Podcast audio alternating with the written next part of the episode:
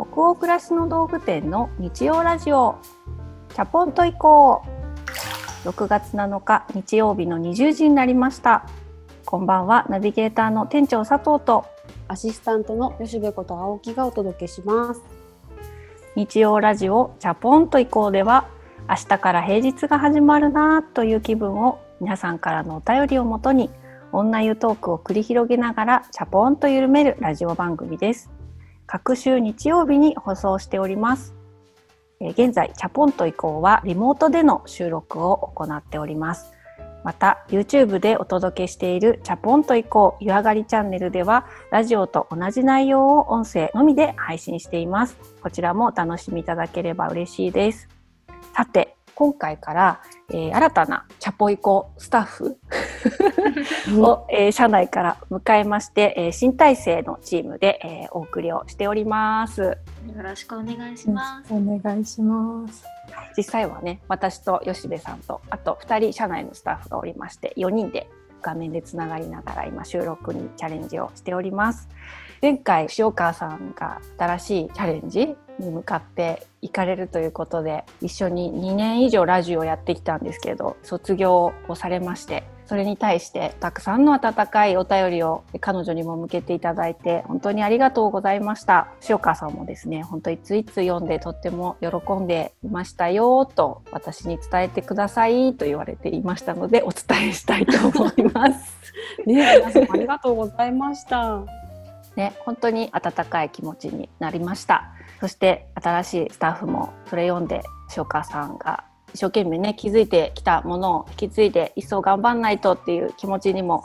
なったみたいなので是非新しいスタッフのことも同じように応援していただければ嬉しいなと思います。引き続きチャプラーの皆さんに楽しんでいただけるラジオをお届けしたいなと思ってチームで頑張りたいと思っていますので引き続きこのラジオご愛顧のほどよろしくお願いいたします。お願いいたします。さて、本当にたくさんお便りいただいてますので、えー、今週もまずチャポラーの皆さんから届いたお便りを、えー、ご紹介するところからスタートしたいと思います。神奈川県にお住まいのラジオネームロコさんからのお便りです。いつも配信を楽しみにしています。第58夜もお二人の話を聞きながら自分のことを振り返りました。佐藤店長が不安の先取りをしてキャパオーバーするとお話しされているのを聞いて本当にそれだと思いました。私も思考の癖でいつも未来の不安や心配を考え疲れてしまっているなと気づきました。ここの思考の癖にはまった時は気づいて抜け出すようにして今にエネルギーを向けたいなと思います。というお便りでした。ロコさんありがとうございます。私も現在進行形で不安の前借りをやっぱりしまくって疲れたりとか、ちょうどね 本当に先週なんかもラジオでそんなお話をした後同じ状況を自分でこう再現してるっていうもう自作自演状態でございます。先取りしてうわーってなってだって本当にでもそれが自然なんでしょうねきっとねそうなっちゃうことね。そうね、繰り返し来るんだろうねやっぱりね。何かがあれば。自然な自分はすぐ不安の先取りしちゃうんだけど時間が経つともう一つ冷静な自分って必ず出てたりするから、まあ、もう一つの言い聞かせられる自分を持っとくっていうのは私も心がけながらなんとかキャパと付き合っていきたいなと思いました。私もです。頑張りましょう。ね、ロコさん一緒に頑張りましょう。温かいお便り本当にありがとうございます。じゃあもう一つお読みしますかね。福岡県にお住まいのラジオネームビールとそら豆さんからのお便りです。長く北欧暮らしの道具店さんの大ファンなのですが、こちらのラジオは、ちゃんぽんさんという方の旅番組だと思い込んでおり、聞いていませんでした。昨年末に1話聞いてみたらびっくり、全然旅番組じゃない。それ以来ハマって通勤中や家事の合間に毎日5話ペースで聞いて気にならぬ生き生きしました。子育て中はなかなか気軽に友達と会えないので聞いているとまるで2人とおしゃべりしている気持ちになります。すっと笑えたり、一緒に嬉しくなったり、熱くなったり、これからもずっと応援しています。ああ、ビールとそら豆さん、ありがとうございます。ありがとうございます。これね、私、あの、読んだ段階でちょっと一人で吹き出してしまったお便りでしたね、そういえば。ちゃんぽんさん。ちゃんぽんさん。旅番組っていうのがですねちょっとツボにはまってしまって。多分確かにねあのこちらにも責任あるなっていうか、はい、私たちが頭の上にタオル乗っけてたりちょっとほらお湯に浸かってるみたいなアイコンじゃない番組の湯煙の感じでね旅番組感出しちゃってるよね。あるある。しかも行こうとか言ってレッツゴー感出してるからね。だからねビールとそら豆さんね全く悪くないね。全く勘違いさせているもうこの私たちね。だけど宝物みたいなエピソードですね。なんなら私ちゃんぽんさんに会っても大丈夫です。もうちゃんぽんさんと行こうって。語呂良くないですか？吉部こと青木ことちゃんぽんで行きそうですねこれからはね。気に入った。気に入ったよ。いやよかった。勘違いが解けたから聞いてもらえたんだもんね。ね。出会うタイミングはね人それぞれなんだなと出会えたタイミングでねつながれたらなと思いました。はい、ありがとうございます、えー、その他にもたくさんのお便り本当にありがとうございました。お便りはすべてチャポイコスタッフ全員で楽しく拝見をさせていただいております。それでは本日の、えー、おしゃべりのテーマとなるお便りに行きましょう。静岡県にお住まいのラジオネームことはさんからのお便りです。こんばんは、高校3年生、受験生です。勉強のお供に毎日何話も聞いています。最近 YouTube でこのチャンネルを見つけて、さらにアプリを見つけてホクホクしています。お二人に質問です。私には丁寧な暮らしをするという夢があります。お豆をコトコト煮るとか、お部屋に植物を置くとか、そういうことに憧れています。今までは吹奏楽部でマーチングをバリバリやっていたので、時間に余裕がなく諦めていました。しかしこの1ヶ月の休校期間、朝ごはんを用意したり、部屋の断捨離を進めたりして過ごしています。そこでふと、吉部さんと店長さんが普段どういうことに気をつけているのだろうと疑問に思いました。お二人が忙しくてもこれだけは忘れないという毎日を快適に暮らすためのルールなどがあれば教えてください。はい、高校三年生ですね。琴葉さん、ありがとうございます、はい、ありがとうございます。高校生ってこんなに私そんなことしてたっけ？って思いました。時間があってもやってないかもしれないですね。うん、なんか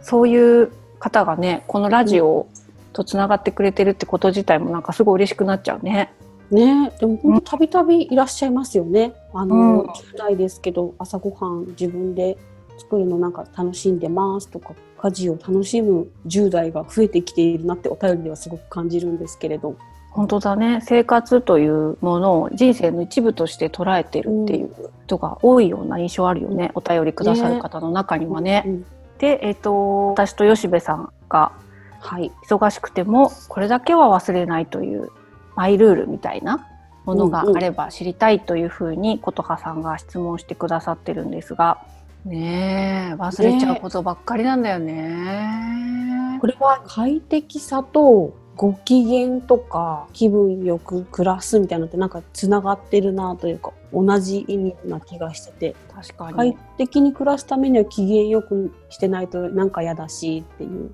自分の機嫌を作るとか、うんうん、ある程度生活の最低限の快適さを保つためにやってることってあったりする？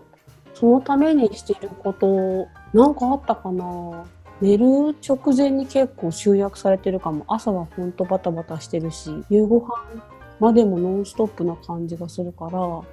キッチン周りが結構肝かなって自分的には思ってて、うん、リビングに何も出てないっていうのはそれは嬉しいんですけどそれよりもキッチンって毎日使うところだから翌朝のこと考えちゃうんですよ。翌朝気持ちよくすぐ使えるようにしたいって思うと、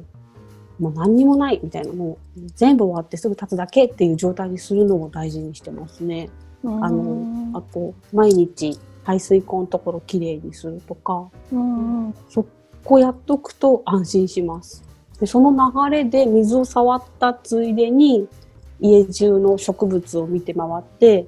大丈夫ですか？お元気ですか？って聞いて回りながらこうなんか傷んだ葉っぱとかがいたらこうふるい落として、うん、大丈夫でしたねっていうごご挨拶をして回るっていうそれが結構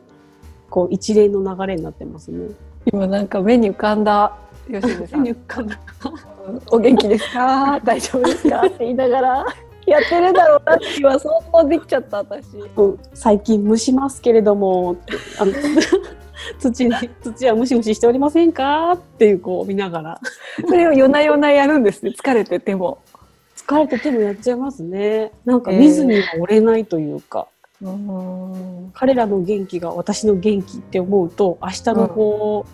私の機嫌につながってるって思ってるわけじゃないけどやっぱなんかこう意識下で思っているというか、うんうんうんこう綺麗であると嬉しいな元気でいてくれると嬉しいなって思うのでうんうん。やっぱなんかせっせとやっちゃいますね。そうか、私何してるかな？でも本当に吉部さんが冒頭で言ってたことがすごい共感で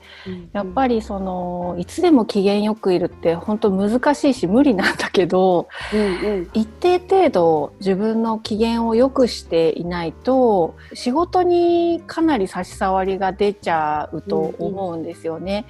例えば私たちのクラシコムっていう会社の場合今70人ぐらいになったんですけど、まあ、日々日々遠隔のやり取り含めてさまざまな、まあ、案件プロジェクトについてスタッフからあの話しかけられることがおかげさまで多いので、ううんんなんか今話しかけないでよみたいなちょっとトゲトゲしい雰囲気を決して出さないようにする何何ってこう普通にフラットに話しかけられた時に答えられる機嫌を保つっていうだけでも私の場合はかなり努力してる印象があってそれは頑張るぞっていう努力じゃなくて一人でいる時間自由になる時間を使って準備してるっていううんうんうん感じかなと思うんですね。はいでその快適さとご機嫌がもしつながっているとすれば最低限の快適さって自分にとって何かなって考えてみたんですよ今吉部さんの話聞きながら。そうすると貯め続けていかないっていうのが多分自分の気持ちの軽さとかうんコンディションにかなり影響をしている感じがして、うんなので夜すごく疲れてても私が唯一やることは、まあ、ざーっとですけど床の掃除ですね。床の掃除。そう床にほこりとか髪の毛がわーってどんどん溜まってファーファーしてるのがかなりストレスでそれをうん。1週間分溜め込んでいくのがどんどん体と心が重くなっていっちゃう感じがして、自分のご機嫌作りに影響をするのでまだ早い時間だったらできるだけ音が出ない低モードにして掃除機ファーっと丸くおおらかにかけるっていうところがポイントなんですけど、そんなもう角角までしっかりはやんないですよあの平日は。うんうんもう夜中だったりすると気になったところだけ掃除シートでバーって拭いたりしてうん。目立つ床の部分例えばダイニングテーブルの下とかそういうとこって食べこぼしとかですごく汚くなりやすいので、そういうところに落ちてるパンくずとか食べかすみたいなものだけでもさーっと拭き取ってたりするとそれを毎日やっていることが心の軽さに多少プラスしているような気はする。疲れてんだから別にいいじゃんっていう部分と私いっぱいあるんですよ。吉部さん、うんさっきの排水口とか私受け流せるのでそこは溜めれるタイプ。なんか人によってそれぞれでいいと思うしうんうんうん。ここが綺麗じゃないと嫌だっていうなんか玄関の叩きだけはいつも磨きたいっていう人とかもいらっしゃるし、うんうん取材とかしてると。それでいいんですよねきっと。でもそこを自分の場合はリビングとかダイニングの割と過ごす部屋の目立つ床っていうだけなんだよね。いひひって。ちょっと待ってそこをねなんかね疲れててもうんうん。ゆるく掃除をするっていうのが自分の場合は一つともう一つはうん。吉部さんと同じなんですけど、自分に元気をくれる存在である植物うん家の中と最近は外のテラスにも増やし始めてるのでう。んうんそれを割と夜な夜な夏は毎日水あげないとすぐ元気なくなっちゃったり枯れちゃったりするから、たっぷりじょうろに水を入れて、うん。それが右手。で左手には電気式のランタン、それを持って魔女みたいに真っ暗のベランダに夜な夜な出て 水やりをしたりねちょっとあの枯れた花を摘んだりなんかをね、うんうんうん23時頃にやってる、それ見たいね。なかなかシュールな現場だよこれは。シュールだね。部屋着着て、ランタン持って、うん、部屋着っていうかもうパジャマだよね。ふわふわ、ふわふわって。なんかやっぱり元気をくれる存在が元気がなくならないようにするっていうのが、忙しくても欠かさない、うんうんうん。の中でやってることとしてはそんなもんかも。あと細かくいろいろあるかもだけどやっぱりその2つができていてあと毎日子供がいろいろ散らかしたりするのも夜一旦リセットするっていうかとりあえずデフォルトに戻すっていうのも必ずやっていてそうすると溜まっていかないというかうんうん。毎日1回リセットすればね。の散らかりがこうどんどん増え広がってマックスになっていくっていうことを避けられるから、それも毎日やっているかな。元にあったところにちゃんと戻すみたいなこと全部うん各種道具を。そうするとどんなに疲れててももう一回気持ちも家も自分の身の回りの環境もゼロまでは戻らないけど例えば家帰ってきた時点で10ぐらいにいろいろ散らかっちゃったとこを2ぐらいに戻してあげることによってまた明日その2から始めていける。うんうん。でまた溜まっちゃうんだけど次の日戻してあげればいいっていう風にして毎日やっててそうすると今度週末にカバーしてしっかりこう、ゼロに戻すっていうのをやってると思うんですよね。平日そこまで戻せなかった部分を週末に時間かけてデフォルトにするっていうのでだからデイリーとウィークリーっていうこのうんうん。2つの時間軸でいろいろこう気がかりなこととか、はいはい。気になることを増やしすぎないような工夫はしてるかも。うーん。なんかちま掃除とかちょっと片付けるとかであと週末にちゃんと元に戻すっていうことによって自分のこう余白を作るじゃないけどニュートラルな状態に戻してるんだろうね。掃除をしているようで自分の心をまっすぐにしてるじゃないけど。うん、前にうちの編集チームが作った特集でうん。なんかメンタル掃除とフィジカル掃除みたいな特集があったのを今ふと思い出したんだけれども本当の物理的な綺麗さを保つっていうための掃除とメンタルに影響を与える部分でこのぐらいやっとけばいいっていうのと2つに分けて考えるといいみたいなのをアドバイスをしてくださるみたいな特集だったんですけど、私すごいその考え方が未だに体に刻まれてて平日にやってる掃除っていうのは多分メンタル掃除なんだと思う。メンタルに対してその悪い影響を与えない程度の緩い掃除でかりきれいにしていくっていうフィジカルだったりその本当の清潔感っていうことに対してアプローチしていくのは週末にやってるような気がする。うーん。それいいね。なんか改めてちょっともう一回読み返してみよう。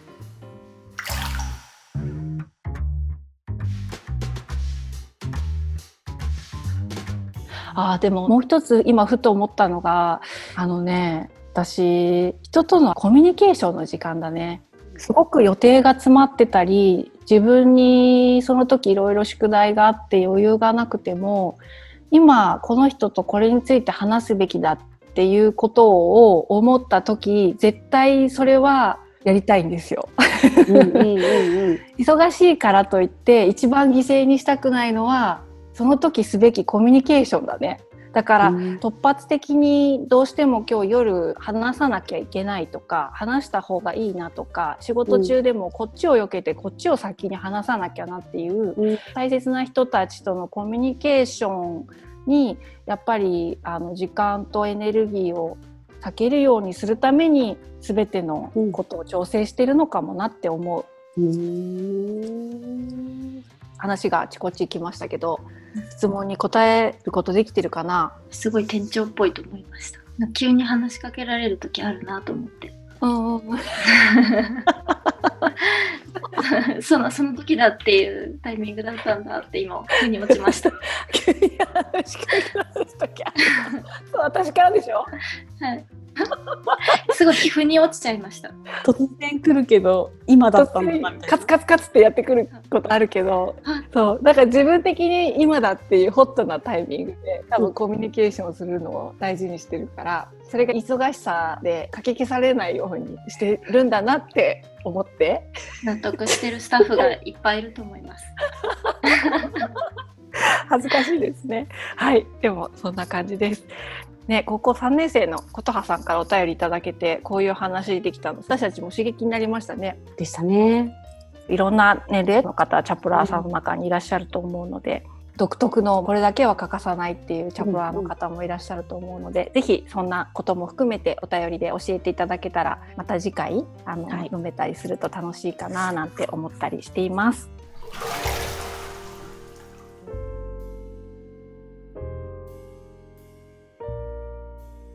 それでは、えー、今夜の日曜ラジオチャポンと以降はここまでです。皆さんお湯加減はいかがでしたでしょうか？吉部さん、今夜は忙しい中で欠かさないマイルールみたいな話でしたけど、うん、お湯の温度は何度でしたでしょうか、はい、今日は、うん、そうね、ちょっと緩んだので41度です。41度。はい。はい、えー、皆さんの気分が今日も少しでも緩まると嬉しいです。